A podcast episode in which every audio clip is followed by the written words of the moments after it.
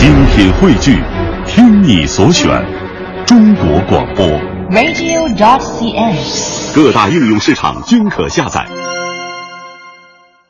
接下来的时间，让我们一起来聆听林夕谈中国书法的笔墨精神。林夕，中医美术学院硕士，职业画家，曾于法国、印度、香港、新加坡等地举办画展，出版有个人书画集、小说、音乐专辑等。书法这个事情很奇怪，自从人们开始用了电脑之后呢，很多人呢提笔忘字，你也会这样吗？就是因为我也用电脑，呃，实际上这种呃，大家不再把书法当做日常书写的这件事情，对书法是呃两面的。通常我们会觉得它是不够好，因为这样实际上让大家对写字这件事情，就用手、用笔、用纸写字这件事情越来越远了。嗯哼，但是就如同跑步一样，你想在原始社会，每一个人跑是他的基本技能。嗯但是当开始出现交通工具，跑步就变成了体育项目。嗯然后于是就有人开始创造世世界纪录。所以那跑步这件事情的专业化和和对跑步这件事情的发展来说，不见得是坏事。言下之意，你就是说，随着越来越多的人不会写字儿，反而让一部分把写字儿作为职业的人，可以显得更专业、更高级，甚至可以迈向一个更深的领域喽。呃，我觉得可能探寻出了不同的可能性。这种可能性是因为我们现在看到经典的书法作品，在当时呃有两种可能，一种呢就是信呃写的信，就是日常的有实用功能的这些东西；还有呢就是在庙堂之上的这些碑文啊什么的，就它还是有用途的。嗯。所以当现在书法进步到无用的这个境界的时候，它呃对某些人来说，可能你觉得这是文化的失落，但对某些人来说，它它有开始有了新的可能，就它就和啊、绘画、音乐就这些纯艺术领域的呃种类走得更近了。说的很有趣。因为因为就是说中国的这个书法从最开始就是跟这工具有最就是是有最直接关系的，因为你看呃像油画的刷子它都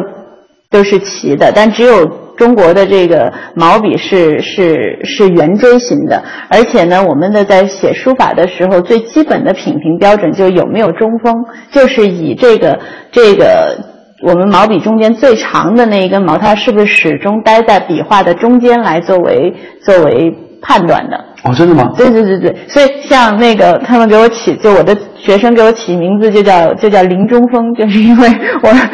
问我任何问题，我都说那你要在你的中锋上找到这个原因，因为中锋相当于是什么呢？嗯，我觉得抽象点说，中锋你是要找到跟毛笔的这个气的关系，就是无论你的笔倒向哪一面。你的笔锋的这个气它是正中的。柳公权当时有一个笔鉴，就是说，呃，皇帝问他说如何才能做到笔正，然后柳公权说心正则笔正。所以呢，很多人就呃一些我觉得学传统画的人就会说啊，一个人可能从字上面，一个人写的字，你就能看到他大致的性格，他的心性的特征，就是这些是有有道理的，因为我们的任何的一点。都是全息的，就任何一个一个细节都是反映整体的。那在落实到书法的技术上呢？如果说你没有找到中锋的话，那我觉得是还没有入门。古人呢形容这个中锋大概有几个比较著名的形容，一个叫屋漏痕，就是。啊、呃，你去江南的园林，就是像那个苏州的那些园林，你会看到那个白墙上啊，有好多这个往下垂的这个，嗯，就是那种长期潮湿一条一条的，有吗？就那种、嗯、那种上面还有点绿绿的，就是那个呃，就屋漏痕，就产就雨滴啊，或者，然后我也让同学观察说，你开车的呃时候下雨，你看一看车窗，就你发现那个雨点打在车窗上，迅速的往下落的时候的那个轨迹是绝对的中锋。这个中锋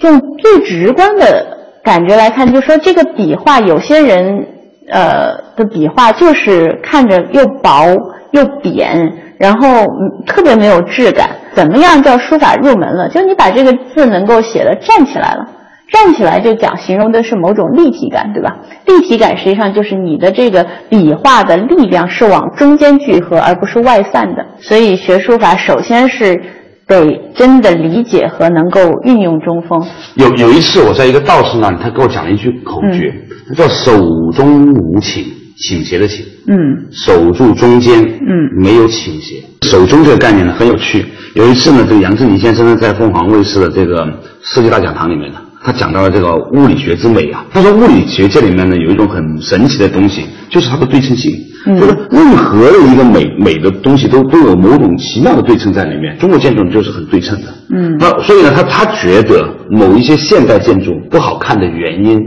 就是因为他觉得那些现代建筑忽略了或者放弃了这种美的这种均均衡感，所以他就觉得不太好看。对，就是关于美这件事情呢，就是，呃，你看音乐、建筑，实际上它都是符合了宇宙的某个频率，然后这个频率里面肯定有平均，就是就是平衡，就即使是它动当中也是平衡。就有一次，我一个老师问我，他说你去看完《兰亭序》之后有什么感受？就好像看一一个舞蹈，然后每一个动作都是你觉得不可能呆住的平衡。就兰亭为什么就是会成为一个一个至高，就书法的某某种至高点，就是因为它在最极限的打破平衡的时候，它维持了平衡。古人形容这个《兰亭序》说叫“龙跃天门，虎卧凤阁”。很很无解吧，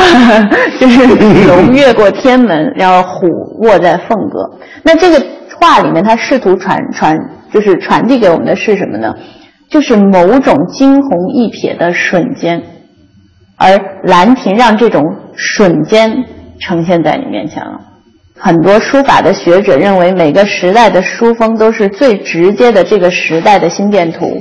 就是魏晋那个时期的这个这个人的那种风骨啊，嗯造就了他，他就是那种在一个瞬间里面要永恒的。你去读一读这个这个竹林七贤的那些文字，我觉得